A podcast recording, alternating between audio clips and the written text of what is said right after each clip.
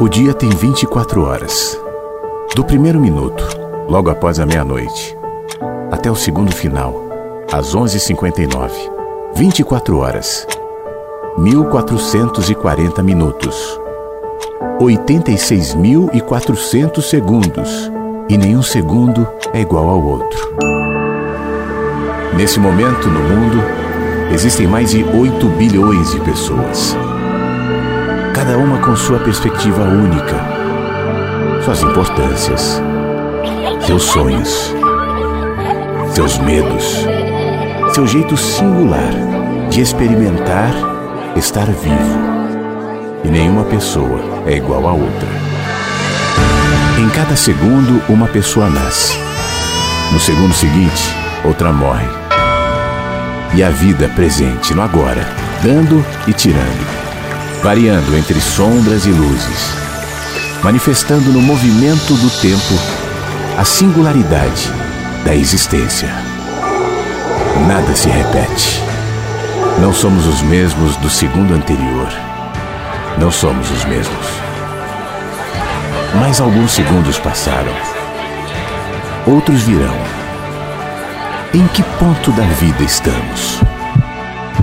Que momento é esse que chamamos de agora? Nenhum segundo é igual ao outro. Nenhuma pessoa é igual a outra. Inverso. Nada se repete. A vida, a vida tem, muitos sentidos. sentidos. No ar. no ar. Mensagens que chegam pela manhã. Com Flávio Sequeira. Rádio Inverso. A vida tem muitos sentidos. Quando eu sento nessa cadeira aqui diante do microfone, eu tenho muita clareza que esse trabalho não acontece se eu não conseguir me conectar contigo aí. Você que nessa manhã do dia 25 de julho, terça-feira, tá ouvindo a Rádio Inverso por alguma razão, né? Eu sei que você tem um bilhão de possibilidades aí, é, de redes sociais, a televisão, a rádio, a fazer outras coisas, enfim. E por alguma razão você resolveu estar tá aqui. Assim como eu também, né? Tô aqui, também teria outras opções, outros movimentos a fazer, mas nós resolvemos nos conectar a, a partir dessa mídia, disso que a gente chama de rádio inverso, que usa a tecnologia do streaming da internet e que transforma em dados o que eu estou fazendo aqui diante do microfone, mais do que isso, né? O que está se passando dentro de mim. Porque o programa vai acontecendo assim, ele vai indo. Eu não tenho um roteiro, não estou lendo papéis, nada. A não ser, obviamente, nos textos que eu leio. Hoje eu vou ler Rubem Alves, inclusive, logo no começo do programa. Mas tirando isso, vai acontecendo vai acontecendo. E aí eu vou transformando em palavras. As palavras são capturadas pelo microfone, vai, vão sendo encaminhadas aqui para o computador, que, que as codifica, transforma em dado, chega aí, você a recebe, ouve, decodifica as palavras em você, e aquilo que antes saiu aqui de mim e agora de alguma maneira se colocou aí em você, vai ser interpretado conforme o seu olhar, conforme o seu movimento, conforme o tempo onde você está, mesmo quem me ouve ao vivo, quem me ouve depois pelo Spotify ou pelo, pelo site da rádio. Mas esse é um fenômeno muito legal que me aumenta essa responsabilidade de tentar, em alguma medida, me conectar com pessoas diferentes que estão ouvindo a rádio agora. Eu estava ouvindo a vinheta, essa vinheta nova que entrou, nada se repete, né? Falando nesse momento no mundo, há inúmeras pessoas fazendo um monte de coisas, a gente nascendo, a gente morrendo, a gente esperançosa, a gente sem esperança, a gente que vai ter boas surpresas ou não, e surpresas negativas. A vida é assim, esse movimento incessante da vida, como a, a Raquel de Queiroz falou ontem, a vida é quase como uma dívida que a gente está pagando. é, de qualquer maneira, ela está acontecendo, né? E você está nela. Nessa manhã de terça-feira, você está vivendo a sua experiência de vida hoje como eu digo todos os dias aqui, marcada por aquilo que a gente é, costuma achar que é previsível. Hoje é terça-feira, você tem seus planos, as suas coisas, seus corre para fazer, é, mas está vivendo essa coisa única, essa experiência única que é a vida. Então, a gente vai aproveitar esse recurso aqui, e eu falo no plural, vamos nós aproveitar isso, para a gente se conectar para que daquilo que sai de mim e aquilo que sai de você, aquilo que você pensa, mesmo que silenciosamente, de alguma maneira possa interferir, porque essa é outra tese minha. Eu acredito mesmo que aquilo que está acontecendo aqui sofre interferência direta de quem está ouvindo. Tudo aquilo que você dedica um pouco de atenção se transforma a partir da sua atenção. É, eu acho que parte disso já está sendo é, mostrado pela ciência, mas eu acho que a gente tem muito ainda para descobrir em relação a isso. Eu estou falando de uma percepção quase intuitiva. Tudo aquilo que a gente dedica atenção está se transformando. Já ouviu falar em, em, conexões telepáticas? Pois é, são explicaçõezinhas, né? Para um fenômeno muito mais amplo que envolve a todos. E quando a gente usa um recurso que possibilita isso pela via tecnológica, então a gente tem a percepção clara dessa conexão que se estabelece agora. Então, eu me proponho estar tá conectado com quem está ouvindo a rádio e você que está ouvindo a rádio, eu te proponho a se conectar não só comigo, mas com todos que também em muitos lugares do Brasil e muitos lugares do mundo agora estão ouvindo mensagens que chegam pela manhã. Mas para quê? O que, que vai sair disso? Não sei. Mas provavelmente o que sairá, o que sairá disso nos tocará. Quem sabe nos apontará caminhos, quem sabe nos direcionar direcionará naquilo que a gente eventualmente não está se encontrando, quem sabe? Né? A partir de várias frestinhas, de vários olhares, de várias possibilidades, a gente faça algo bom nessa manhã de terça-feira. E essa é só a minha proposta: que a gente faça algo bom aqui e que esse algo bom possa nos alimentar, nos iluminar, nos fazer bem.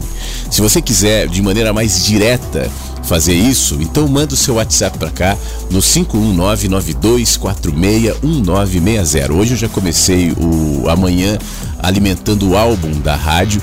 Você sabe que além da mensagem de áudio, né, você pode mandar também ou de texto, se você preferir, claro, mas você pode mandar também fotos em que eu vou alimentando o álbum da rádio. O álbum tá no site da rádio, tá? Não tá no aplicativo, é só no site. Aí você vai procurar álbum clica no álbum, vai ver o álbum Mensagens que Chegam pela Manhã, vai ver um monte de fotos que são registros dessas conexões que vão acontecendo enquanto o programa vai, né? Então tem um monte de coisas.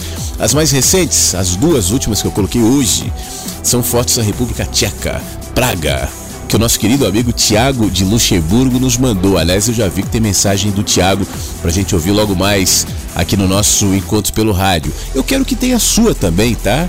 Então, mande para cá no 519-9246-1960. Vai fazer muito bem a mim e a todos que ouvem te ouvir aqui no Mensagens que Chegam pela Manhã. Como eu disse, daqui a pouco eu vou ler Rubem Alves. É um texto que fala sobre o tempo. E é um assunto recorrente aqui nos nossos encontros todas as manhãs, o tempo. Sob várias perspectivas, incluindo a perspectiva do Rubem Alves, que daqui a pouco eu vou trazer. E é claro, outras leituras, outras conversas e o que mais acontecer nessa nossa revoada que já começou. Descobrindo céus, meio estradeiro, meio saudade, meio vontade do mundo, meio vontade de casa. Seguimos a Meio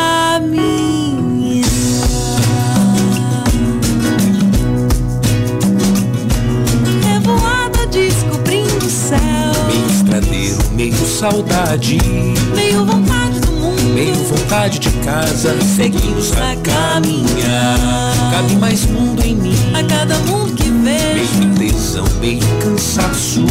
Meio vontade de fluxo. Meio vontade de afado. Seguimos a caminhar. Somos a inquietação. Estamos em ebulição. Somos semente germinando o céu. Voando sem direção fagulha e imensidão. Somos a contradição, sempre em busca do que vai nascer. Somos mar e criação. Move mundo, tudo move. Nós também vamos mover. Move mundo, move, tudo move. Nós também vamos mover. Move mundo, tudo move. Nós também vamos mover. Move mundo, move, tudo move. Nós também vamos mover.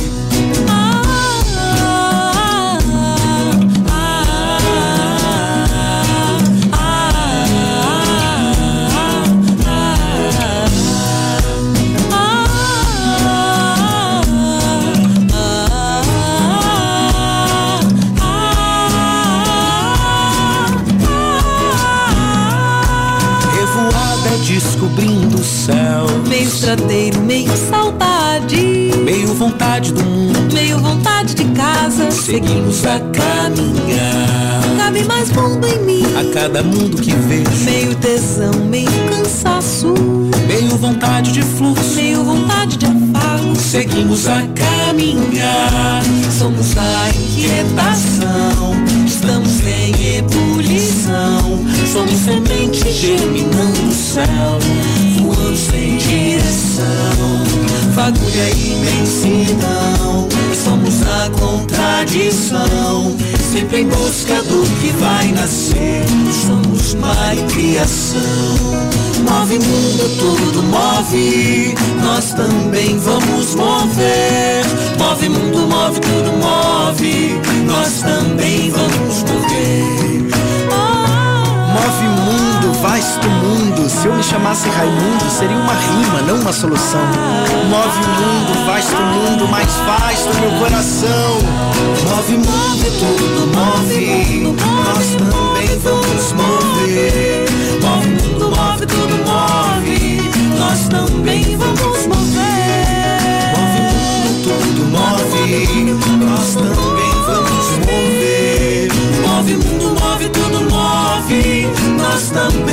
Para mim, um dos assuntos mais fascinantes é o tempo. É a maneira como nós percebemos o tempo, é a relatividade do tempo, é saber que é em cada indivíduo uma percepção única das próprias 24 horas do dia. São as mesmas. O dia tem 24 horas, o ano tem 365 dias. São as mesmas percepções. Uma hora tem 60 minutos, você sabe de tudo isso. Mas dependendo de quanto você viveu, essa percepção do tempo é alterada. As crianças percebem o tempo de outra maneira. Os adultos, os idosos, isso vai alterando. Então não é só, como Einstein dizia, a nossa velocidade em relação à luz que altera a percepção do tempo. Nós também. No, o nosso movimento, o nosso deslocamento na, na vida, do ponto de, do nosso nascimento até o último dia, está alterando a visão. Como o movimento da Terra altera a nossa posição em relação ao Sol, a iluminação que vai se mexendo na medida em que a Terra está se movendo no cosmos, nós também diante do tempo. É, enxergar o tempo de maneira mais ampla nos abre uma chave, aliás, muitas chaves de percepção. A gente falou muito sobre isso no Éden. O Éden foi um livro escrito muito baseado nessa coisa do tempo, nessa elasticidade do tempo que nos permite, inclusive, claro, indo para outro lado, uma outra viagem, até pensar numa viagem no tempo. Mas essa é outra história. Eu estou falando do tempo que a gente percebe, do tempo na gente. Desse tempo que o Rubem Alves propõe nesse texto que diz assim: Tem duas formas de marcar o tempo. Uma delas foi inventada por homens que amam a precisão dos números. Matemáticos, astrônomos, cientistas, técnicos. Para marcar o tempo de forma precisa, eles fabricaram ampulhetas, relógios, cronômetros, calendários. Nesses artefatos técnicos, todos os pedaços do tempo, os segundos, os minutos, dias, anos, tudo são feitos de uma mesma substância, números, entidades matemáticas. Não tem inícios nem fins, apenas a indiferente sucessão de momentos que nada dizem sobre alegrias, sofrimentos. Apenas um bolso vazio e nele a alma não tem morada. Nas Olimpíadas, a performance dos corredores, nadadores é medida até os centésimos. E aí eu fico me perguntando como é que eles conseguem? Que diferença faz? Bom, a outra maneira foi inventada por homens que sabem que a vida não pode ser medida com calendários, relógios. A vida só pode ser marcada com a vida. Os amantes do cântico dos cânticos marcavam o tempo do amor pelos frutos maduros que pendiam das árvores. Quando as folhas dos plátanos ficam amarelas, a gente sabe que o outono chegou. Os ipês rosas, amarelos anunciam o inverno. Agora, qual a magia que informa os ipês, todos eles, em lugares muito diferentes, que é hora de perder as folhas e florescer? E se misturar as cores, primeiro as rosas, depois os amarelos e finalmente os brancos. Eu cheguei a sugerir que algum compositor compusesse uma sinfonia, ou pelo menos uma brincadeira musical, em três movimentos. Primeiro movimento, ipê rosa, andante, tranquilo, e que os violoncelos cantam a paz e a segurança. O segundo movimento, IP amarelo, Rondo Vivati, em que os metais, cores parecidas com as dos IPs, fazem soar a exuberância da vida. E o terceiro movimento, IP branco, Moderato, o veludo dos oboés cantam a mansidão. Seria bom se nós, como os IPs, nos abríssemos para o amor no inverno. A precisão dos números marca o tempo das máquinas e também do dinheiro. O tempo do amor. Esse se marca com o corpo. Um calendário é coisa precisa. Anos, meses, dias, horas são marcados com números. E esses números medem o tempo. Mas os pedaços de tempo são bolsos vazios. Nada dentro deles. O bolso vazio do tempo se torna parte do nosso corpo quando o enchemos com a vida. Aí o tempo não mais pode ser representado por números. O tempo aparece como um fruto que vai sendo comido, que é belo, que é colorido, que é perfumado, e à medida que vai sendo comido, vai acabando. E aí vem a tristeza. O tempo da vida se marca por alegrias e também por tristezas, a inícios e a fins. Tempos fugit, o tempo foge. Portanto, aproveite, colha o dia como um fruto de amanhã e coma, porque amanhã vai estar podre. Viver ao ritmo de alegrias e tristezas é ser sábio. Sápio, no latim, quer dizer eu saboreio. O sábio é um degustador da vida. E a vida não é para ser medida, ela é para ser saboreada. Tem um texto bíblico que diz: Ensina-nos a contar os nossos dias de tal maneira que alcancemos um coração sábio. Eu acho que Jesus sorriria se eu acrescentasse ao Pai Nosso outra súplica. A fruta nossa de cada dia dá-nos hoje: caqui, pitanga, morango à beira do abismo, melancia. Heráclito foi um filósofo grego fascinado pelo tempo. Ele contemplava o rio e via que tudo é rio. E percebeu que não é possível entrar duas vezes no mesmo rio. Na segunda vez, as águas serão outras, o primeiro rio já não vai mais existir. Tudo é água que flui. As montanhas, as casas, as pedras, as árvores, os animais, os filhos, o corpo, tudo. É tudo assim. E assim é a vida. Tempo que flui sem parar. Daquilo que ele supostamente escreveu, restam apenas fragmentos enigmáticos, e entre eles um me encanta, que diz assim: Tempo é criança brincando, jogando, da criança o reinado. Para nós, o tempo é um velho, cada vez mais velho, sobre quem se acumulam os anos que passam e de quem a vida foge. Heráclito, ao contrário, diz que o tempo é criança. Início permanente, movimento circular, o fim que volta sempre ao início, fonte de juventude eterna, possibilidade de novos começos. Tempo é criança? O que, que o filósofo queria dizer exatamente, eu não sei. Mas eu sei que as crianças odeiam Cronos, o deus dos cronômetros, dos segundos, dos centésimos de segundos. O relógio é o tempo do dever. Corpo é engaiolado. Rubem Alves.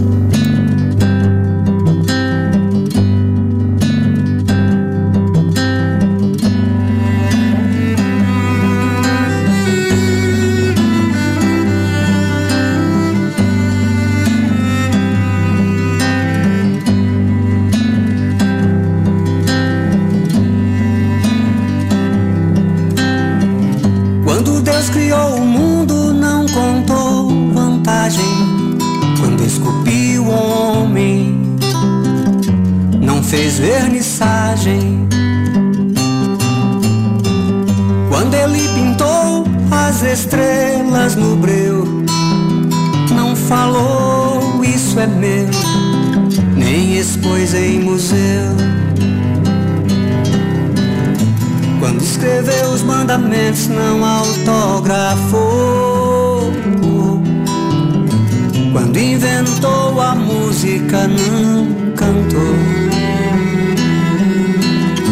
Quando escreveu os mandamentos, não autografou. Quando inventou a música, não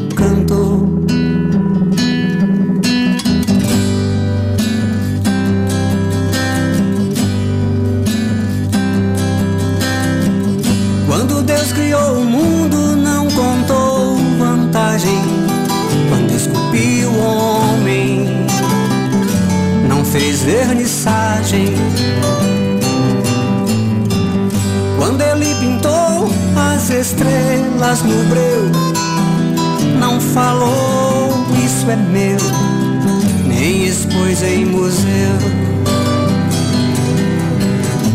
Quando escreveu os mandamentos, não autografou. Quando inventou a música, não cantou. Quando escreveu os mandamentos, não autografou. Quando inventou a música, não cantou. Só mais uma parte triste daquele que tem seu nome maior que sua arte. Só mais uma parte triste daquele que tem seu nome maior que sua arte. Rádio Inverso. Inverso. A vida tem muitos sentidos. Olá, Flávio. Olá a todos os amigos da Rádio Inverso. Aqui quem fala é o Tiago, passando aqui na programação para vos desejar um bom dia de terça-feira e uh, infelizmente não poderei estar presente uh, na programação ao vivo, mas escutarei uh, logo depois no Spotify. É isso, tenham todos um bom dia e fiquem todos bem. Muito obrigado, Tiago. Bom dia para você também. Ele mandou um complemento aqui, bom ó. dia, Flávio, mais uma vez em Versos. Eu só estou passando aqui para lhe pedir mais uma coisa, se possível. Se possível for, se você pudesse tocar a música do Almissate, Ando Devagar, eu iria gostar enormemente. Mas é, se não for possível, não tem problema, amigo. Ok? Fiquem todos bem e até a próxima. Obrigado, Tiago. Tiago é aquele nosso amigo de Luxemburgo que eu comentei que mandou umas fotos que eu coloquei hoje de manhã no álbum da rádio, as fotos da República Tcheca, Praga. O Tiago está em Luxemburgo, está andando por Praga, nos mandou algumas fotos, ouve sempre a rádio. Muito obrigado, meu amigo. Sobre a sua música, a música que você pede, sim, eu vou deixar ela aqui já no ponto. Na próxima música que eu tocar, vai ser então o Almir Sater, tá bom? Um abração, obrigado pela sua mensagem. Bom dia, Flávio. Bom dia, Inversos. Passando para dizer para vocês que eu ainda estou aqui no sítio, na casa da minha mãe. Hoje já é hora de ir embora, mas gosto muito desse lugar, me traz muitas recordações do meu pai. Andei muito por esses bosques aqui, essa beira de lagoa. E em muitos momentos eu sento nos troncos e parece que eu vejo meu pai andando, dando milho para as galinhas, jogando ração para os peixes. E como é viva essa lembrança. Como é bom sentir essa saudade boa. Continuo ainda fazendo algumas coisas que ele me ensinou, plantando algumas mudas frutíferas, ajeitando algumas coisas para que amanhã talvez, se eu vier morar aqui, que já tenha bastante coisas para mim desfrutar. Ou talvez, se eu não venha, que fique para outros, como ele deixou para mim: pés de laranja, pés de café, pés de banana, e que hoje eu posso saborear e que me traz essa recordação afetiva. Como é bom essa paz, esse vento, esses pássaros muita gratidão por esses momentos. Um beijo para todos. Muito obrigado, Maristela. Todo, todos foram levados, em alguma medida, para esse ambiente de paz e de recordações que a Maristela descreve. E enquanto ela falava, eu estava pensando, ela falou muito do pai, né? Aquilo que o pai plantou, mostrou, deixou, e hoje ela, anos depois, sentada ali no, no, no sítio, relembra a, a, a, conexão, as trocas, os ensinamentos do pai. E ser pai e ser mãe, quem tem filho sabe disso, é um desafio, né? Você muitas vezes não sabe muito bem por onde encaminhar, não sabe muito bem se está fazendo certo ou errado, isso é normal, sempre é assim, mas eu costumo, a partir de mim, é, seguir nessa trilha e, e sempre compartilho isso quando eu posso com as pessoas. Cultive o solo dos seus filhos em amor, porque essa é a medida que vai corrigir os seus eventuais erros que acontecerão. A gente pisa na bola, a gente se engana, às vezes a gente é duro demais, às vezes a gente é permissivo demais. Qual que é a medida de ser duro, de ser permissivo? Isso é sempre uma interrogação para todos. Ninguém tem a fórmula. Tem muitos livros, tem muitos é, ensinamentos, muitos especialistas né, dizendo o que, que você deve, o que, que você não deve fazer, mas quando você olha de perto a vida dos tais especialistas, você vê talvez eles não, não deveriam ser considerados assim tão especialistas naquilo que fazem. Porque as, os filhos são como as plantas. Você pode, é, de repente, saber que aquela é uma roseira, que aquela é uma jabuticabeira, que aquela era uma laranjeira tal. Mas cada planta vai crescer de um jeito. Cada planta se alimenta de uma maneira, cada planta tem uma característica própria e única. E o jardineiro que rega em amor e que aduba aquele, aquele terreno em amor, sabe que mesmo na medida em que é, ervas daninhas vão crescer e coisas que a gente não gostaria que estivessem lá aparecerão, é a medida do amor que vai fazer com que aquela planta seja saudável e não seja corrompida por aquilo que eventualmente você não, não, gostaria que estivesse lá. Então isso me vem à mente quando a Maricela fala do pai dela, né? Eu não, não sei da relação que eles tiveram, deve ter sido boa, tal, mas me agrada ver anos e anos depois a Maricela ali sentada, não sei se o pai dela é vivo, pelo jeito parece que não, mas é, ela está ali ainda sendo regada por aquela experiência de amor a experiência de amor não é linear, não é sempre boa, não é sempre certinha, não é sempre previsível. A gente né, é, não é uma fórmula matemática. Você põe aqui e vai colher ali exatamente daquela maneira e exatamente conforme você está esperando. Muitas vezes nos surpreende, mas é por isso que é rico também. E é por isso que a gente aprende também. Então, aproveitando, né, Maristela, e te agradecendo esse gancho ali no, no sítio, lembrando do seu pai e do tempo que vocês conviveram mais intimamente, mais proximamente, que a gente se lembre sempre disso. E não é só a relação de pai e de filho, não, qualquer relação. A relação estabelecida em amor, ela coloca ali uma medida segura para as uh, imprevisibilidades, para as curvas, para os aclives, para os declives, para os dias de chuva, para os dias de frio, para os medos, para as dúvidas, para os enganos que a gente vai cometer na vida. Que seja sempre dessa maneira, adubando esse solo, é o solo onde as coisas crescem.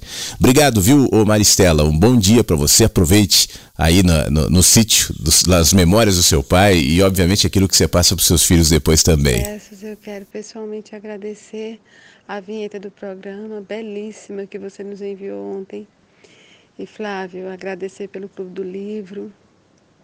Acredito que você não faz nem ideia do quanto que o teu movimento pela vida é uma conexão belíssima que une, que agrega, que soma. Você é um fator de soma na vida de muita gente. E eu quero permanecer nesse fluxo, recebendo tudo quanto de afeto, carinho, reciprocidade e amizade, tudo que faz parte desse teu movimento belíssimo. Sou muito grata pela nossa conexão, pela rádio, pela tua doação, pela pessoa que você é e tudo que a gente tem vivido pertinho um do outro, sentindo a tua conexão, aprendendo, absorvendo, somando. Poxa, parou aqui o áudio, mas deu para ouvir. Muito obrigado, viu, Ângela, pelas palavras, pela pelo acolhimento, né, em relação ao meu trabalho, a tudo aquilo que eu faço. Muito obrigado. Para mim essa é a, é a grande remuneração. É, e, é, e é legal, sabe? É importante sim para quem está desse lado aqui é, ouvir isso e saber que o trabalho de alguma maneira chega. Você sabe, Angela, que hoje de manhã eu estava pensando justamente sobre isso. Assim, eu te confesso, eu vou aqui com toda a abertura muitas vezes eu me canso. E, um dos meus cansaços é como hoje, por exemplo, a comunicação se estabelece. Eu me sinto cada vez mais um peixe fora d'água. Na boa. Eu me sinto cada vez mais. Ah, não encaixável nessa coisa de, de, superficial mesmo, assim. Eh, você sabe do que eu estou falando, né? De como as coisas estão se encaminhando, do que é necessário fazer é, para que as pessoas tenham acesso a conteúdos cada vez menos relevantes, cada vez mais, como dizia o, o, o Bauman líquidos, né? Já profeticamente há alguns anos, como a nossa mente está ficando porosa, está ficando ruim, está ficando ruim. Então eu venho aqui e muitas vezes eu me sinto num antifluxo, Angela. Não é à toa que a gente está na rádio inverso, né? fazendo o que talvez não seja mais tão recomendável assim em matéria de comunicação, talvez não é, engajado nessa coisa frenética das redes sociais que, na minha opinião, não leva a muitos lugares. Claro que há exceções sempre, né? Mas eu confesso aqui a minha, a minha dificuldade de me adequar a esse tipo de coisa e, e te confesso também que nem me esforço. de qualquer maneira, palavras como a sua indicam que, poxa vida, tem gente que está aí, que está ouvindo, que está se sentindo bem, que está de alguma maneira sendo beneficiado com o conteúdo que a gente propõe aqui na rádio. Então, te agradeço por vir e me dizer. Tá bom, Angela? Bom dia para você. Bom dia, Flávio. Bom dia, Inversos. Flávio, hoje eu gostei muito ontem do, do, do programa. Mas eu estava passeando umas ideias aqui, baseado mesmo no que eu vi. Sempre assim, né? Você apanha tudo e se apega a um tema, um, uma coisa, faz uma viagem no passado. Eu me lembrei que eu li num artigo antigo, numa revista que eu lia muito, eu leio ela hoje, mas eu leio ela hoje no, no, eh, na parte digital lá, super interessante. O Thomas Malton, né, um o inglês do século XVIII, contemporâneo lá do, do, do iluminismo, né? Lá esteve, acho que não sei se estava lá, mas estava na época da Revolução Francesa e participou do iluminismo, compartilhava do iluminismo francês e que repercutia nos quatro cantos da terra, né? ele dizia que não ia ter alimento suficiente para um crescimento exponencial da humanidade. Eu acho que naquela época o mundo tinha um bilhão de pessoas, hoje tem oito vezes mais. E tanto que um século depois só tinha dois bilhões, né? E de uns 100 anos para cá aumentou 7 bilhões. E todo mundo está comendo, mas tem muita fome ainda. Mas a questão da fome não é a produção do qual ele se referia é a logística, a distribuição, é a, é a desigualdade social, né? É outro problema. Problema que não sei se passou pela cabeça dele. E os iluministas tinham um projeto, né? Que o, progresso civilizatório é, seria através da ciência, das técnicas, da tecnologia, né? E ter, trazer o bem-estar social, felicidade, né? Para o ser humano. Mas eles não pesaram muito, tanta intelectualidade, né? E não pesaram tudo. Só viram o lado bom da coisa. E como a gente hoje, como é vendido hoje, só se vende o lado bom da tecnologia. Você sabe que ela traz um efeito colateral. Mas por, não por causa dela, obviamente. Né? Ela é uma ferramenta, como você muitas vezes diz, quando você aborda esse assunto. É o ser humano, né?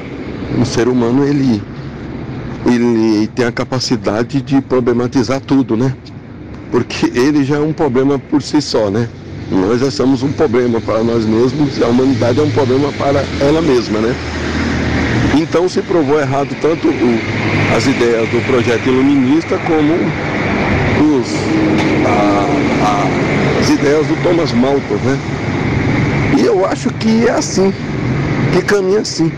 Se hoje eles têm ideias maravilhosas, estão com medo do chat GBT, que, que a gente, o, o transhumanismo se concretize, né?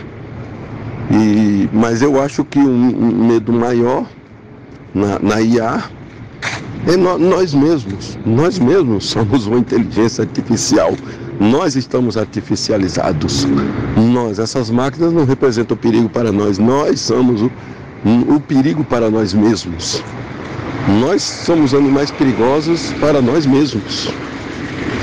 Tanto que se você anda numa floresta, o medo que você tem de animais e bichos é muito menor do que você tem mais medo de coisas sobrenaturais do que de coisas naturais, estando no meio natural.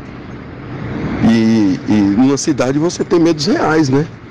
E geralmente, lógico, de pessoas, né?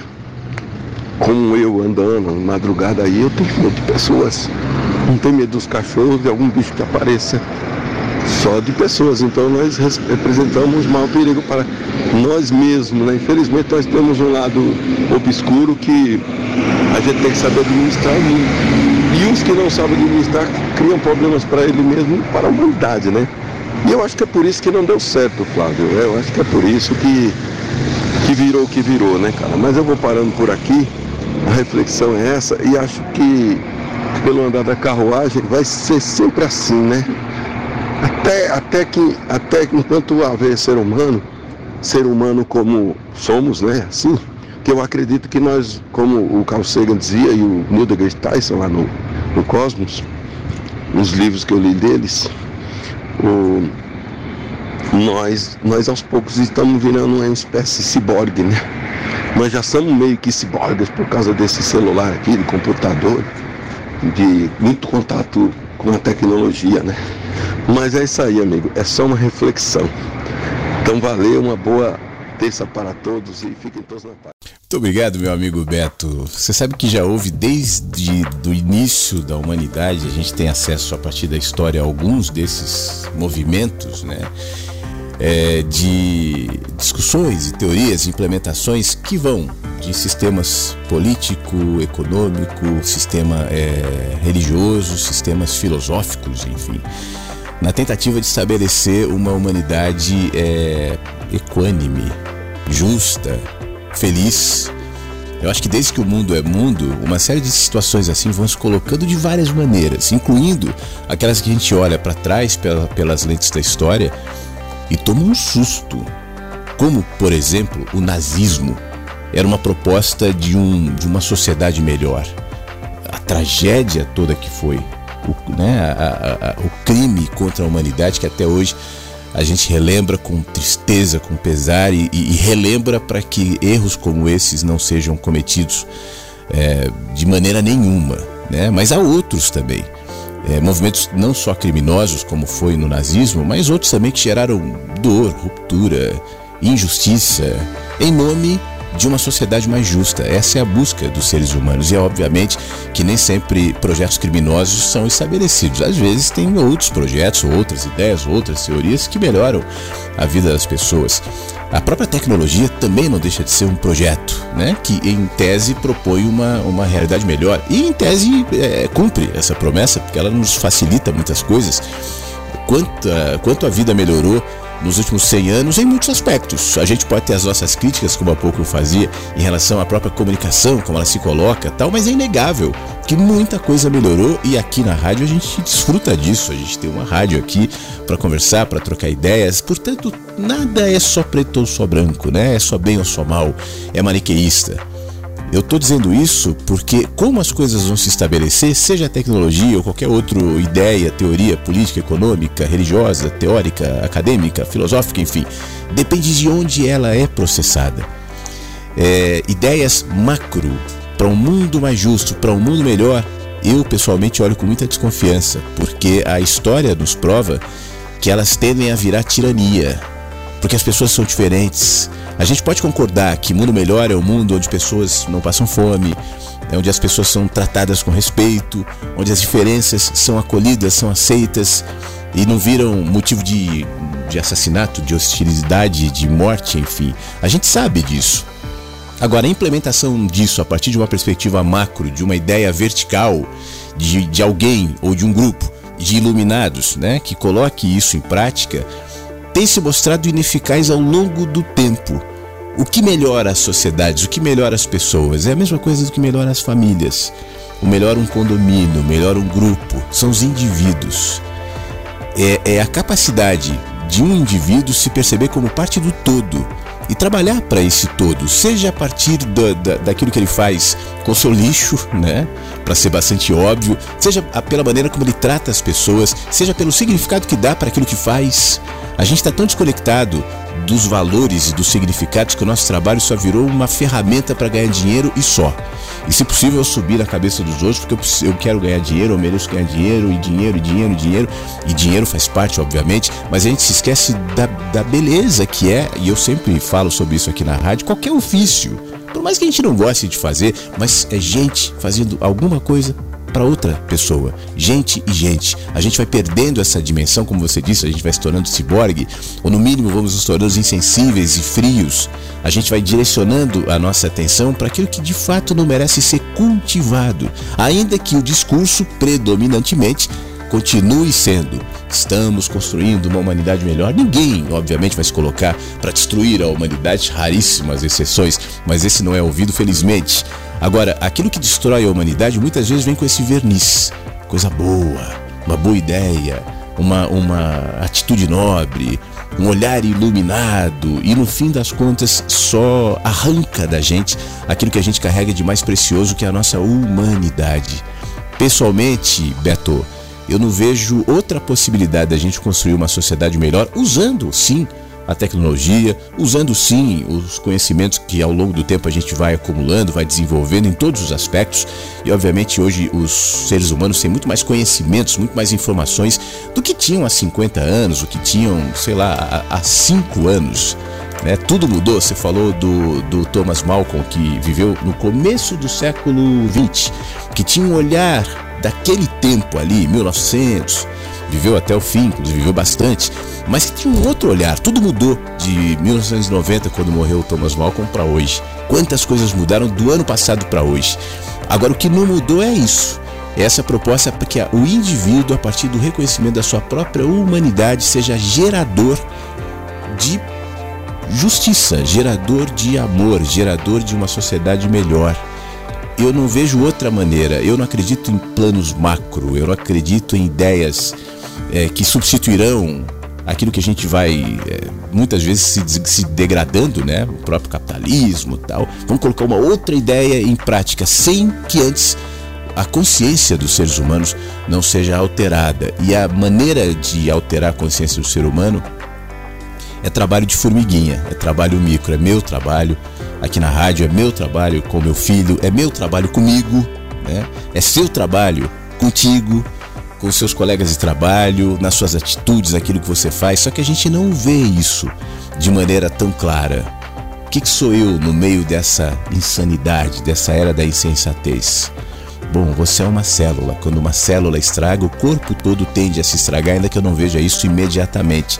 Então, curemos as células que cada um de nós representa nesse corpo macro, para que então, lá adiante, a gente discuta assim, com, com justiça, com lucidez, com sabedoria, planos né, que serão implementados em pessoas que estão a fim de fazer as coisas de maneira diferente, que comece por cada um de nós. Se o que eu faço ou deixo de fazer não é suficiente, paciência. Eu só vou fazer aquilo que eu, que eu sei fazer, né, Beto?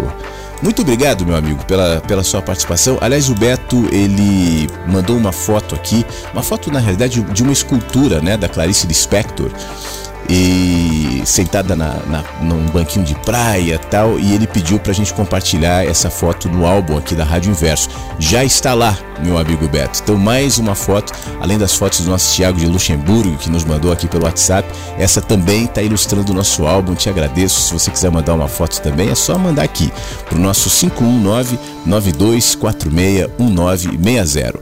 Um abração pro Beto. Obrigado. Agora tem outra pessoa aqui que sempre participa, eu só tô baixando o áudio rapidinho aqui.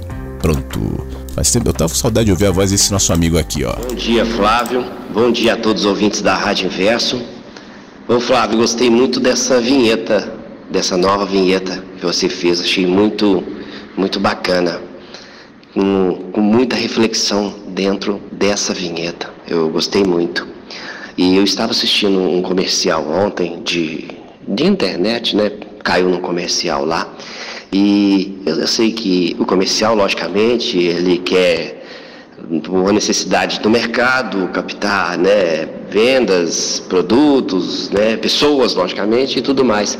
Mas eu senti um significado bem diferente nessa propaganda. Achei uma propaganda muito inteligente, é, até motivo de reflexão, né? Era um posto de gasolina e aí chegava o cliente, né? Para abastecer seu carro. E aí, hora que o frentista começava a colocar o, o, o combustível no tanque ali, ele percebia que a pessoa estava sonolenta, que o motorista do carro que estava sendo abastecido estava sonolento. O que, que ele fazia? Ele começava a balançar o carro devagarinho, bem devagarinho, bem sutilmente, e a pessoa dormia. E ele empurrava o carro até mais num cantinho do posto e deixava a pessoa dormir, descansar. E isso ele foi fazendo, um, com um carro atrás de outros. Todos que chegavam nessa, nessas situações de cansaço, abrindo a boca, cochilando, ele balançava o carro e chegava o carro para frente devagarinho e deixava a pessoa dormir ali, empurrava o carro. Achei, um, achei bacana essa propaganda. Sei que é comercial, né, e tudo mais, mas é, é, uma proposta diferente, né? Como você pode fazer certas coisas a mais, não só o trabalho que a gente faz, né?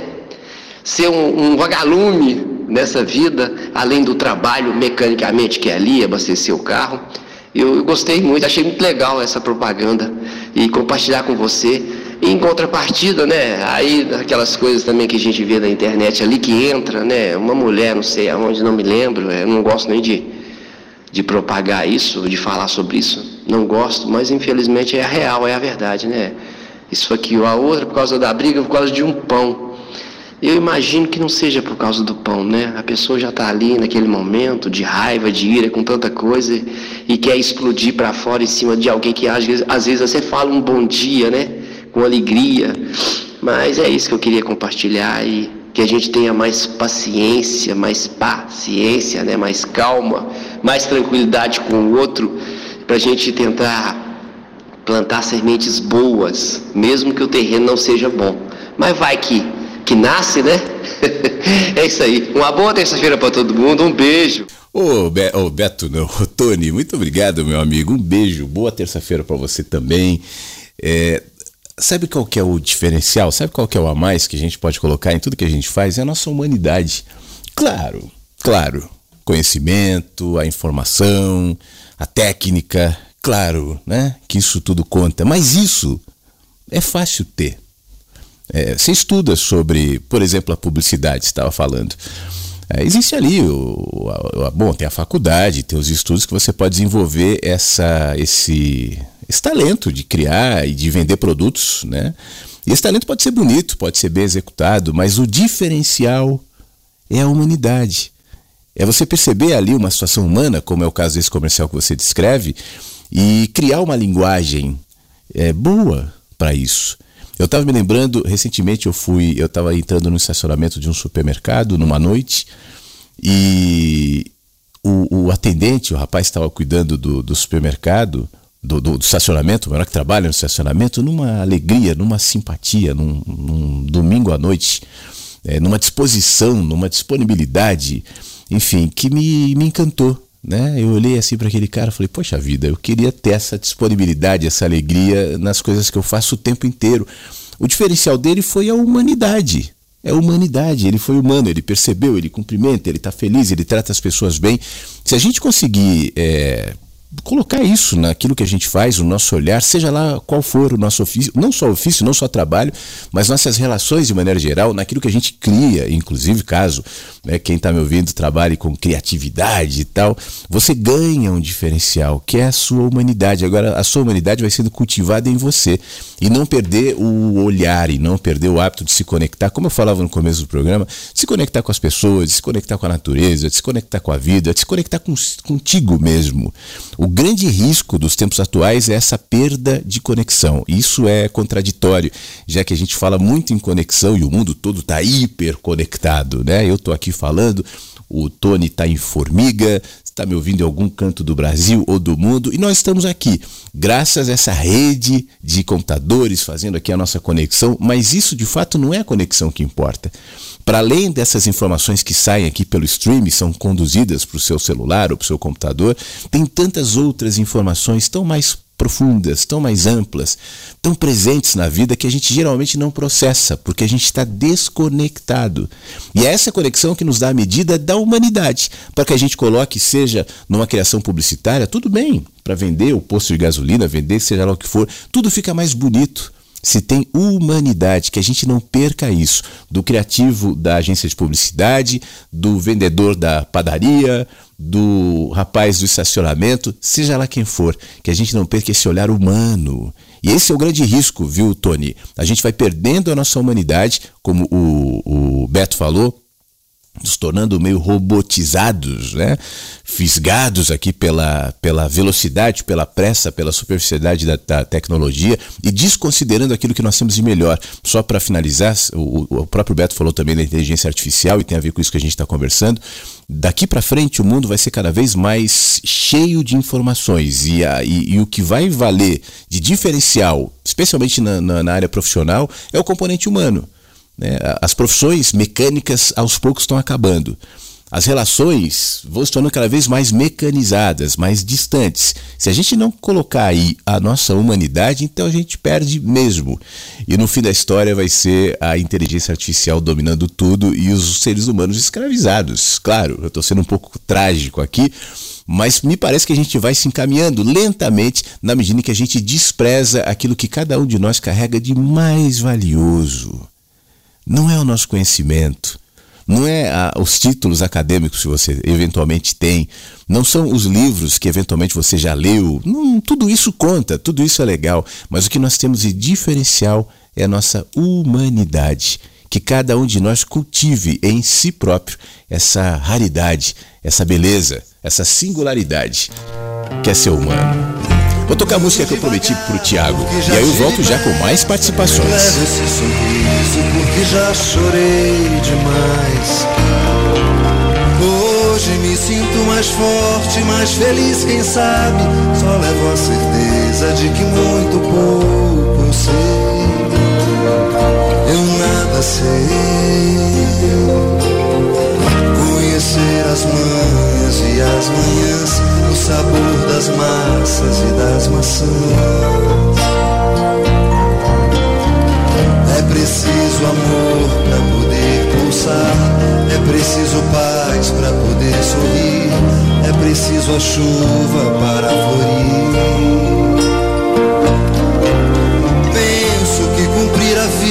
Vida seja simplesmente compreender a marcha e ir tocando em frente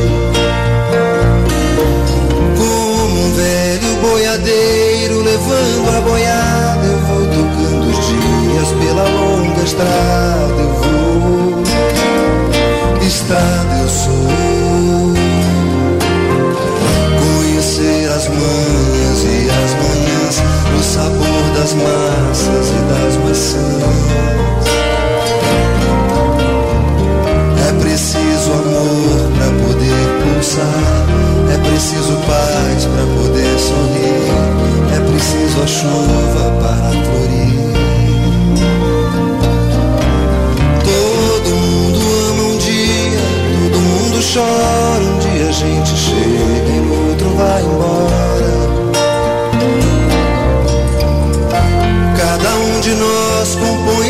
História. Cada ser em si carrega o dom de ser capaz ser feliz. Conhecer as manhas e as manhãs, o sabor das massas e das maçãs. É preciso amor para poder pulsar, é preciso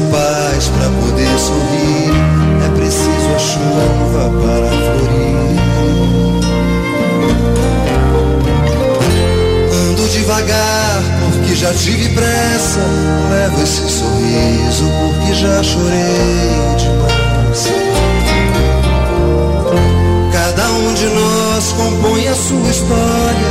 Cada ser em si carrega o dom de ser capaz e ser feliz.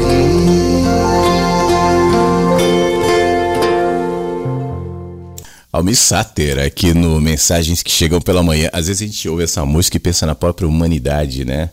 Ando devagar, porque tenho pressa de chegar. A gente anda rápido demais muitas vezes e a gente não vê o caminho. É justamente a velocidade do seu deslocamento que te permite interagir com o próprio caminho. Quando você passa por uma avenida, por uma rua a 200 por hora ou mais, naqueles trem-bala, tal, você não vê o cenário. Quando você caminha naquele lugar, às vezes você pode passar a vida inteira de carro Né? E aí, no momento que você vai caminhando, você vê tanta coisa que antes você não via. Você interage com cheiros, com sons, com barulhos, com movimentos, que você não interagia, ainda que nos últimos 10 anos você passasse pela mesma avenida, pela mesma rua, pelo mesmo lugar com pressa. Às vezes a gente está caminhando na rua é, com cabeça baixa, com mente é, dispersa e também perde a oportunidade de interagir com esse lugar. Hoje eu estou falando bastante sobre essa, esse componente humano que é fundamental para tudo na vida, e esse componente humano é alimentado também por nossa capacidade de interagir com os cenários, com a vida e também com as experiências e também com a dor, também com a, com a esperança, com o amor, enfim. São elementos que vão sendo processados na gente, e se a gente tiver habilidade, disposição para observar, né, para entender aquilo que nós vamos aprender passando por determinados lugares, cenários, sejam cenários metafóricos ou não. Então a gente vai desenvolvendo esse componente tão especial que é o componente da humanidade. Fala-se tanto de amor, fala-se tanto de espiritualidade, fala-se tanto de sabedoria e tantas outras coisas que são bonitas, que são necessárias, mas nada disso se processa de maneira adequada se não em um coração humano, em uma mente humana em um olhar humano. Bom dia, Flávio. Bom dia, Versos, tudo bem? Está falando Eduardo de Porto Alegre. Passando aqui para desejar a todos em versos um feliz dia, com muita paz e muita positividade. Neste momento, Flávio, chove em Porto Alegre, temperatura de 15 graus, aquele tradicional inverninho, né? E e hoje, uma data significativa porque completa um ano da partida da minha mãe. Então, é um dia é, naturalmente de muita, de muita reflexão. Né? E eu me lembro que um ano atrás, mais do que nunca, uh, Fiquei escutando a Rádio Inverso, fiquei escutando os, os relatos dos amigos, as tuas leituras, as reflexões uh, tuas, Flávio, do, das pessoas que ligam, que, né, que mandam suas, suas mensagens que chegam pela manhã e que me foi muito importante, muito revigorante uh, no momento de de total fraqueza, né? Um momento muito difícil, que parece que o chão some, né? Debaixo dos pés. E, e eu encontrei encontrei o acolhimento, o carinho das palavras. Enfim, foi muito importante, né? Uh, a rádio, nesse momento, e naquele momento, né, de, de, é, de muita dor, né, e foi muito importante. A rádio foi muito importante. Tem um, carinho enorme, um carinho enorme pela rádio, pelos amigos, enfim, foi foi fundamental, foi um dos pilares assim para eu chegar a uma condição de é, de equilíbrio, né, de uma reflexão é, leve sobre o que passou, né, poder, poder, poder sentir saudade e não dor, né, Flávio? Então eu só queria deixar um abraço a todos e dizer que eu sigo cada vez mais junto da rádio, junto dos amigos e que é muito importante. A palavra, a reflexão tem muita força, sim. Foi um grande apoio e tem sido. Certo, gente? Um grande abraço a todos. Feliz dia. Eduardo, meu amigo, muito obrigado. Obrigado por suas palavras. Um abraço meu e de todos aqui, certamente, que te abraçam agora, nesse dia que é sim um dia sensível, um dia delicado. Você falou de não dor, mas dor também. A dor faz parte, né? A gente amadurece quando processa a dor num coração umedecido pelo amor. Agora, o amor não é excludente em relação à própria dor. Ela faz parte, mas é diferente. Doer num coração de amor. Ele amortece a dor e projeta sobre ela sentido, significado ainda que doa. Um coração árido, ao receber a dor, é arranhado por ela, é machucado por ela, é achatado por ela e ela não faz nada. nada de bom, nada de benéfico, e não há crescimento ali. Essa imagem da, você falou da morte da sua mãe, né, que está completando um ano. Eu tenho uma imagem assim de, especialmente em relação à morte de pai e de mãe. Felizmente eu tenho os meus pais, mas é, os dois estão super bem e tal. Mas a, a, o olhar que eu tenho é esse. E é, e é, muito legal isso. A vida é cíclica, né? Então as coisas vão, vão se colocando e se substituindo e se impondo de maneira poética, inclusive. Quando a sua mãe, Eduardo, estava grávida de você, você era só um embrião ali na barriga dela que ela não sabia quem era. Foi se formando uma relação muito especial, muito profunda, muito ampla, muito linda, muito única, né? Eu acho que essa experiência de ser mãe é um negócio, é, é, é o maior milagre da vida, sabe? Todo mundo que me ouve, me conhece, sabe o quanto eu adoro ser pai. Mas eu acho que ser mãe tem um componente a mais ali, aquela vida que saiu de dentro, literalmente, de você, né? Que foi alimentada por aquilo que você, a mãe, no caso, eh, se alimentava, não só em matéria de comida, mas até em matéria de música, de pensamento, quanto vai interferindo e vai de alguma maneira contribuindo para a formação daquela criança que se que está ali, né? Se formando até idealmente nove meses depois é, partir para o mundo. Aí quando isso acontece, a criança sai da mãe. Existe uma série de, de situações até psicológicas. Tem mulheres que entram em depressão pós-parto porque é uma ruptura muito grande, né? É uma modificação. Primeiro a, a gravidez e depois o nascimento. E aí aquela criança vai virar um adulto, vai evoluir e aquela mãe é, vai se fragilizando fisicamente. É engraçado isso. Existe um ponto da relação de, de pais e filhos em que as situações invertem em alguma medida. Pais e mães continuarão para sempre sendo pais e mães, mas agora já não mais tão necessários, no sentido de, de, de cuidar, de proteger, mas muitas vezes é o contrário a relação se inverteu. Pais e mães que vão virando crianças e filhos que cada vez mais adultos vão assumindo essa responsabilidade e de alguma medida cuidá-los. E aí quando a mãe, por exemplo, como foi o seu caso, morre, o que que acontece?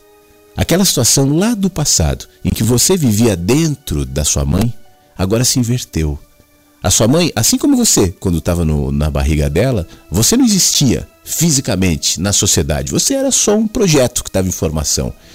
Agora sua mãe já não tem mais o corpo dela que vive em sociedade, mas ela passou a viver dentro de você.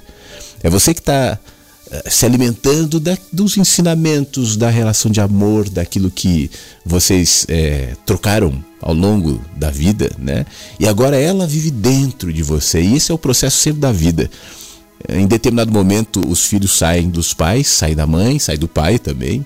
E em determinado momento, são os pais que vão morar dentro dos filhos, nessa troca de amor. E aí, a sua mãe, agora morando dentro de você, porque de fato ela mora, é inegável que o seu olhar, as suas impressões, a sua relação, a sua interação com a vida tem esse componente, né? Ela está aí, em alguma medida. Os teus olhos, em alguma medida, são olhos da sua mãe também, obviamente. Então você está respondendo a vida em amor a partir da sua mãe também. E são essas trocas de amor que vão se estabelecendo sempre. Isso é uma troca de amor. Né? Agora, se a relação acontece em outro nível, aí ela já vai se encaminhando para outros lados. Mas fica muito claro aí na sua, no seu comentário, na sua descrição, essa troca, essa relação, essa vida da sua mãe que continua em você e, e, e, fico bastante honrado de você citar a rádio como um componente importante aí nesse processo teu. Tá bom, Eduardo? Obrigado pela sua, pela sua participação e um abraço nesse dia especial para você. Quero agradecer algumas pessoas que estão mandando mensagens por texto aqui no, no WhatsApp da rádio. A Ivoneide disse que gostou muito da vinheta nova. Que bom, Ivoneide. Muito obrigado, viu? A, a, a Thelma também Ela tô curtindo a rádio e quero mandar um beijo especial no coração do Eduardo, que acabou de participar. Te agradeço, Ivo, a, a, a Thelma. E a Cleide também mandou uma mensagem. Falou, Flávio, se der tempo, tal, se possível, você pode tocar uma música? Dá tempo sim, vou tocar a música que você pede então, Cleide. Sol de Primavera do Beto Guedes. E aí a gente volta. Eu vou ler um texto na sequência, estou falando bastante de amor. Tem um texto que eu escrevi no meu baú de textos que fala um pouco sobre caminhos e acessos para o amor e vou ler na sequência. E as participações, claro, que chegarem as últimas aqui pelo 51992461960.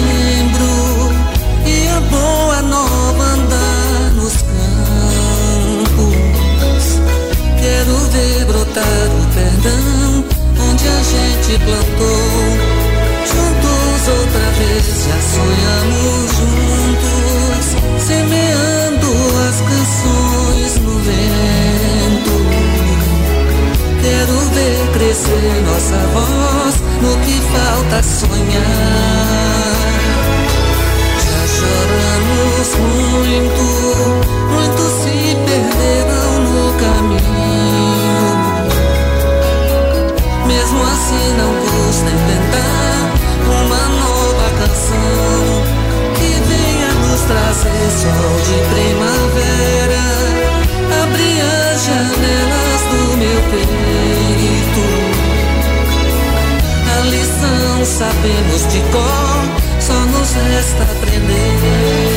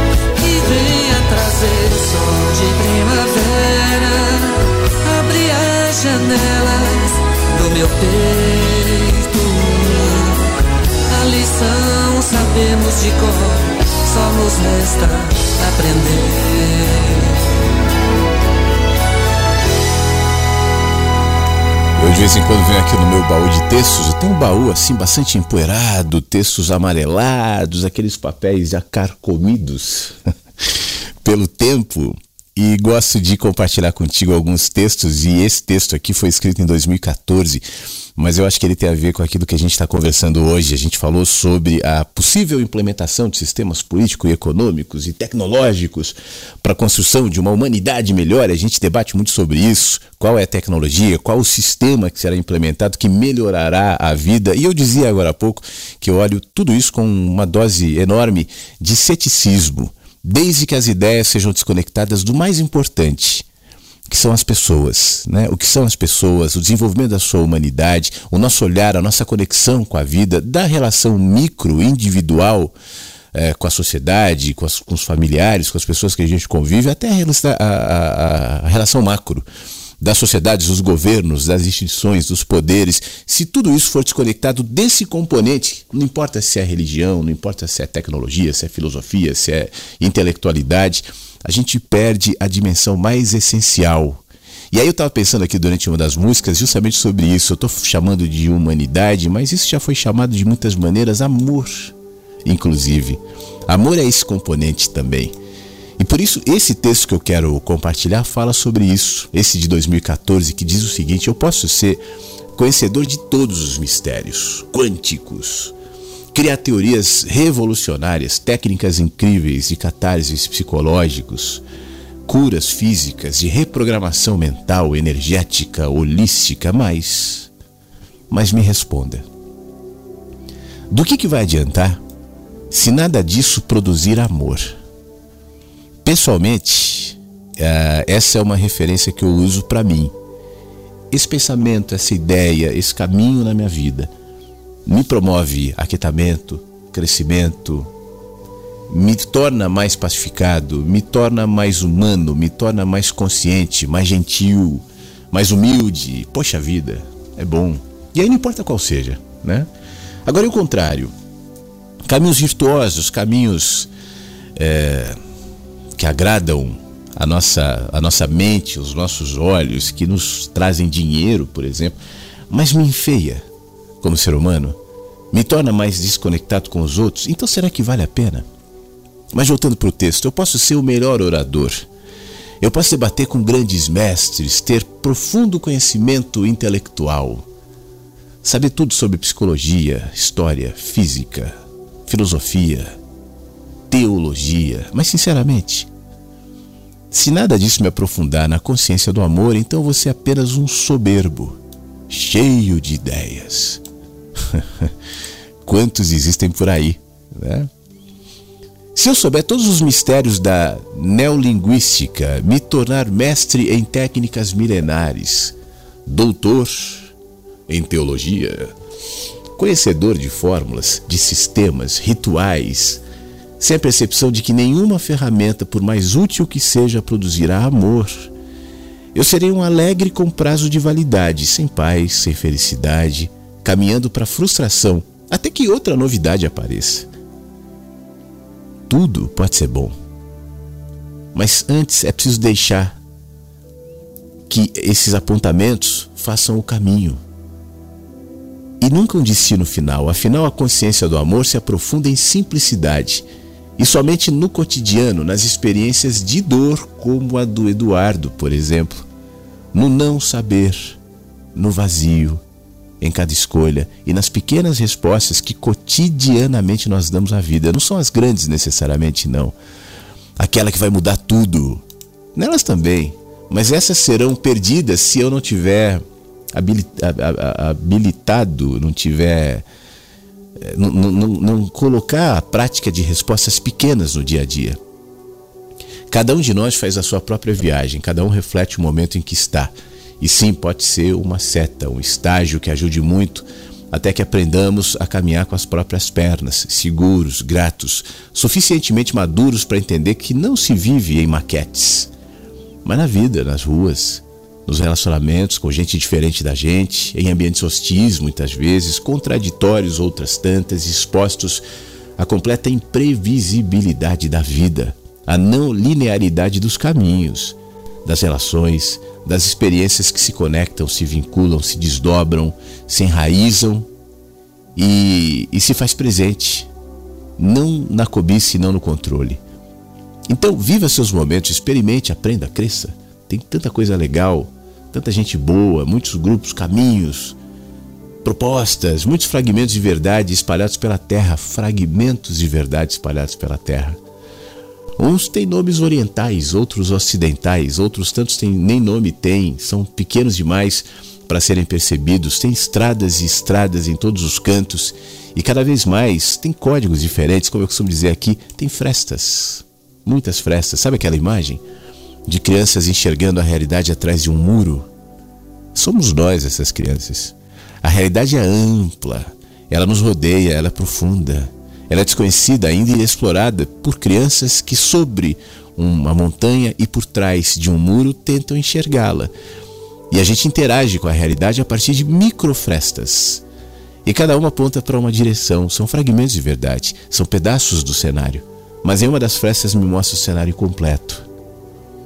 São discursos aparentemente opostos que apontam para o mesmo lugar e se tocam no essencial, e isso é, é fantástico. Se a gente tiver habilidade para perceber o que realmente, como dizia o Exupéry, aquilo que é essencial, porque esse é invisível aos olhos. Então siga por onde o seu coração mandar, conforme a sua cultura, a sua história, seu momento, a sua experiência, a sua consciência. Agora não esquece. Nenhum caminho pode produzir amor se não estiver conectado à prática da vida. As experiências diárias, as contradições de existir em verdade, em presença, em simplicidade em amor. O que passar disso é labirinto. É um caminho com fim em si mesmo. E nada mais. E no fim das contas, vai produzir cansaço. Quase chegando no fim do Mensagens que Chegam pela Manhã, dessa terça-feira. Mas deixa eu dar um pulinho aqui no nosso 51992469960. Deixa eu agradecer aqui a Ângela, que nos mandou um texto e uma foto. Foto são pessoas é, dando mão aqui, fazendo um coração, bom dia, feliz terça-feira. E ela comenta o seguinte: ah, tá. Nele eu dizia porque ela, ela enviou um áudio aqui, mas o áudio estava mudo. Né? Aí eu mandei para ela, ô Angela, seu áudio ficou mudo aqui e tal. Ela mandou o texto dizendo, ó, oh, tava dizendo no áudio, mas agora eu escrevo. Que bom que não somos pedra, mas seres humanos dotados de muitos sentimentos, bons e ruins, e além disso dotados de poder de decisão entre bem e mal. E mesmo que os sintamos incapazes de mudar o mundo naquilo que nos ofende, ainda podemos nos afastar e esbarrar em outro que anseia um desejo muito parecido, de apenas viver como se deve e pode, ou seja, com paz interior e um prazer enorme em compartilhar essa paz. A rádio se faz essa incrível conexão de paixões e amores e compartilhamentos em muitos sentidos. Amo amar vocês, é o bordão da Ângela aqui, né? E desejo tudo o de melhor que consigamos absorver e repartir hoje e sempre. Ótimo dia a todos, Flávio e Versos. Muito obrigado, Angela. Que a rádio desperte em cada um esse olhar né, humano daquilo que pode ser de melhor no seu próprio contexto, na sua, nas suas próprias relações, na sua própria vida. E, e se a gente conseguir chegar perto disso, sem dúvida alguma, chegaremos a um bom lugar. Muito obrigado pela sua participação, tá bom, Angela? Toco mais uma música. Eu volto já já e sim, com a última parte do Mensagens que chegam pela manhã dessa terça-feira.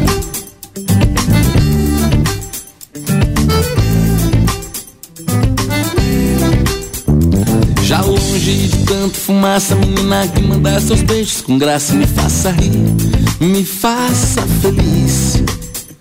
Sentada na areia, brincando com a sorte, não chove, não molha. Não olha agora, estou olhando pra você.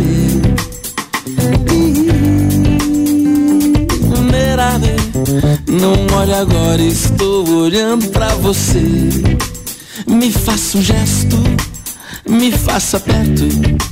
Me dê a lua que eu te faço adormecer. Me faça um gesto, me faça perto. Me dê a lua que eu te faço adormecer. Anoitecerá na estrada o farol de quem se foi. Já não ilumina quando te beijar. Parece que a vida inteira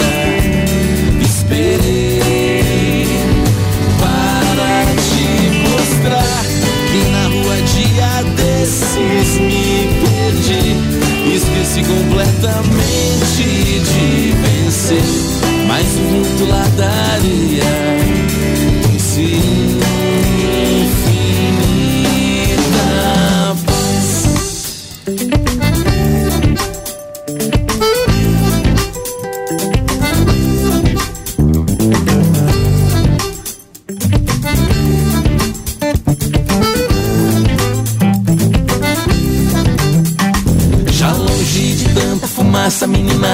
menina que manda seus beijos com graça, me faça rir, me faça feliz. Sentada na areia, brincando com a sorte, não chove, não molha, não olha agora, estou olhando pra você. Não olha agora, estou olhando pra você. Me faça um gesto, me faça perto. Me dê a lua que eu te faço adormecer. Me faça um gesto, me faça perto. Me dê a lua que eu te faço adormecer. Anoitecerá na estrada o farol de quem se foi já não ilumina quando te beijar. Parece que a vida inteira esperei para te mostrar que na rua dia desses me perdi. Esqueci completamente de vencer, mas o vento lá da areia trouxe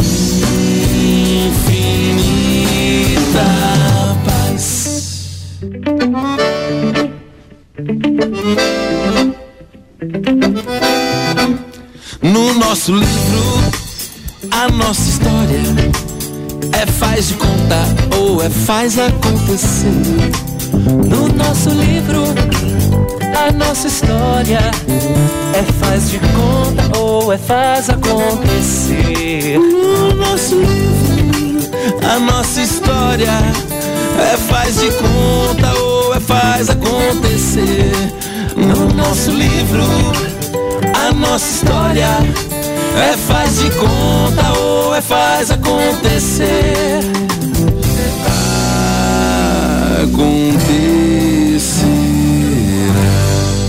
Aí tava tocando Teatro Mágico, eu tava dando uma fuçada aqui nos, no baú, né? E aí eu caí em mais um texto que tem a ver com aquilo que a gente está falando, a partir de uma questão que veio pelo. Ah, deve ter sido no Facebook isso aqui ainda, texto também da mesma época de 2014. Mas alguém diz assim: ó, eu queria que você me respondesse a, a única coisa que para mim não encaixou em toda a sua filosofia.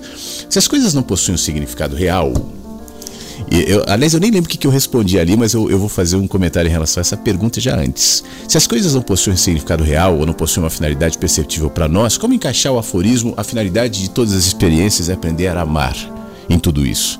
Não seria melhor afirmar que a finalidade de toda a experiência, então, é a transformação? Aí eu estou vendo aqui a minha primeira parágrafo aqui, eu já estou dizendo o que eu ia dizer agora, porque eu estou dizendo o seguinte: quem disse que o significado não é real?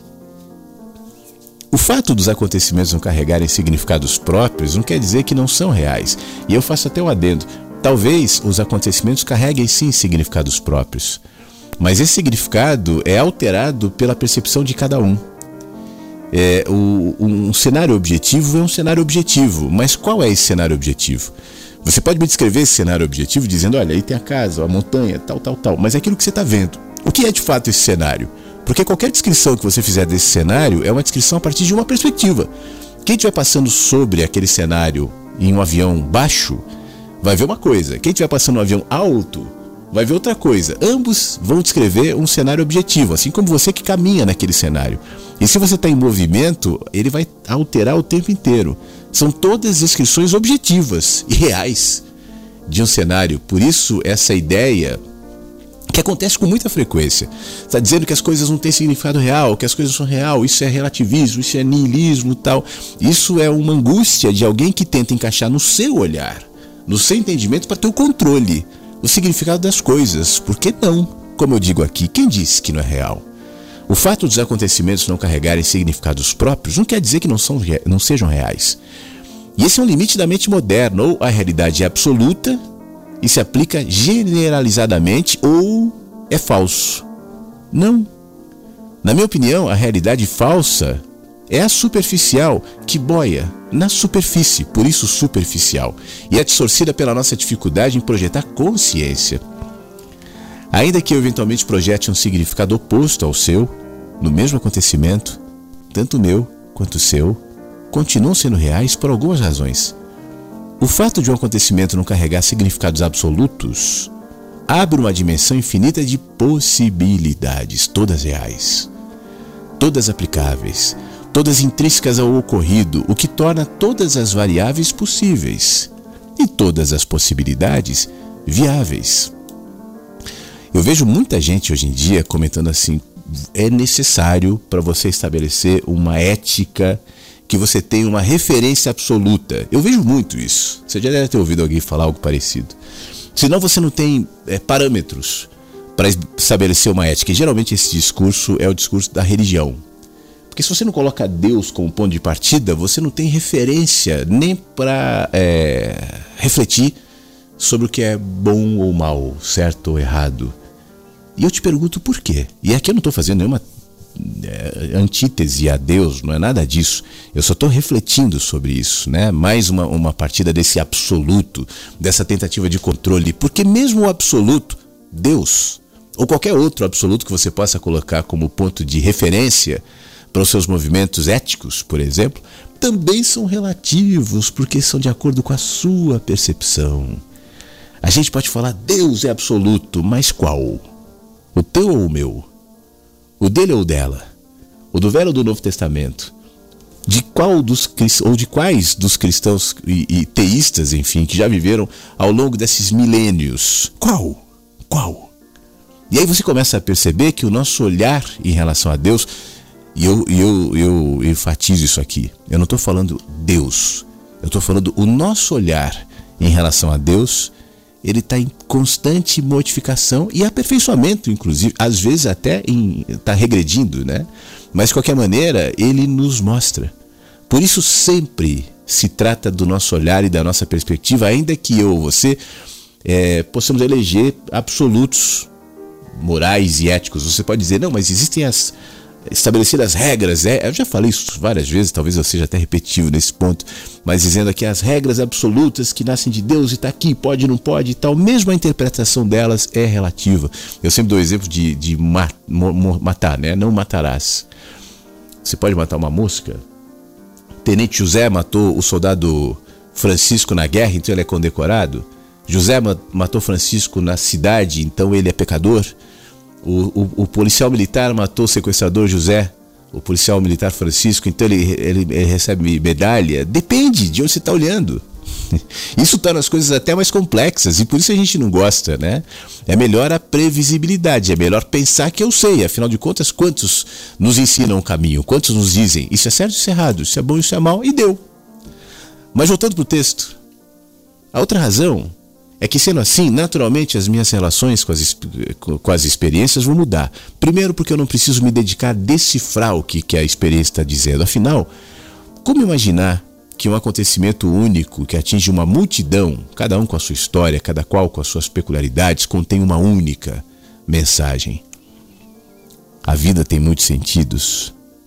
E segundo, é que assim eu descubro que se os acontecimentos não carregam significados absolutos, quem carrega sou eu. E esses são verdadeiros e por isso projetáveis no que acontece na minha vida. Acontecimentos são apenas mídias que revelam o que é, o que vive na gente e não neles.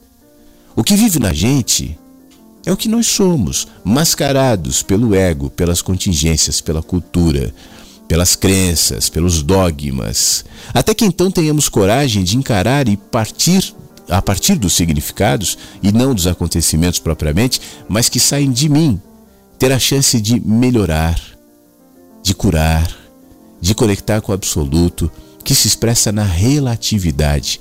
O absoluto se expressa na relatividade.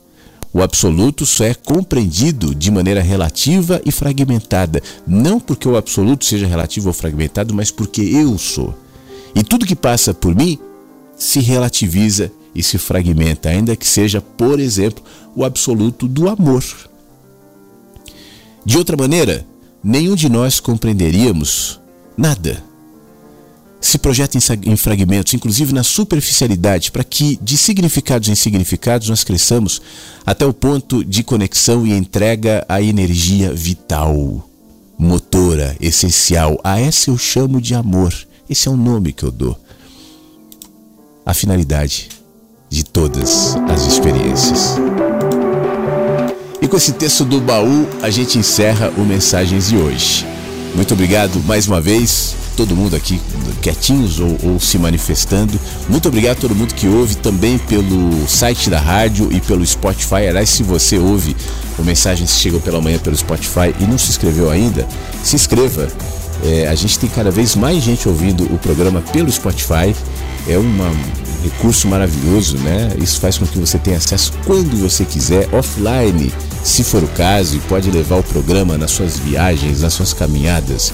Na sua academia, na sua casa, enfim, onde você quiser. Isso é muito legal. Então, se você não tiver inscrito ainda no Mensagens no Spotify, faça isso, tá bom? E o programa pela rádio, se você não ouve pela rádio, 8 da manhã ao vivo na radioinverso.com. Esse fica por aqui. A gente volta amanhã. Um beijo, boa terça-feira. Se cuida e até lá. Mensagens que chegam pela manhã com Flávio Sequeira, Rádio Inverso.